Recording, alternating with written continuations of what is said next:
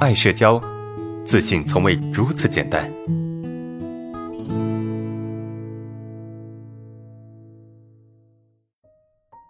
来，我们看第三个问题啊，第三个问题，老师，我都是就事论事，我现在尝试表达感受，但是我表达出来就很奇怪，没有底气，表达出来后心里还是很压抑，然后我跟人在一起总是逃避，因为没有办法给人提供情绪价值，不知道该怎么办。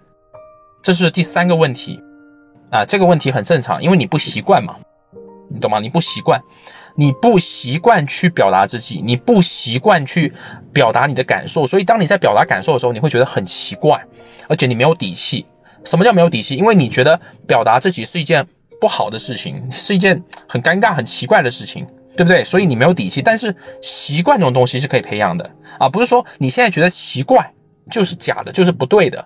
难道你表达完之后会很舒畅吗？就一定要很舒畅，一定要很很舒服吗？不一定的，因为你现在是在什么？你在从不会到会的一个过程。你就好就好像你刚开始学游泳的时候，你一定不是很很厉害的，很快的去滑，是不是？你刚到水里面你是不会游的，但是你慢慢在学的过程中，你会觉得很累很辛苦，但是越学越轻松，就这种感觉。所以你这个时候你所感受到这种体验不是那么好，这个很正常的。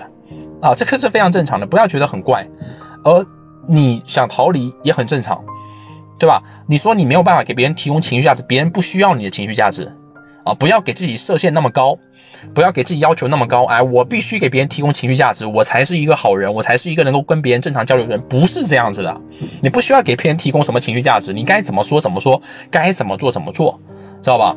该怎么表达还是得表达，你要知道这条路子是对的。明白吗？只是说你需要更多的训练，更多的去适应这种感觉，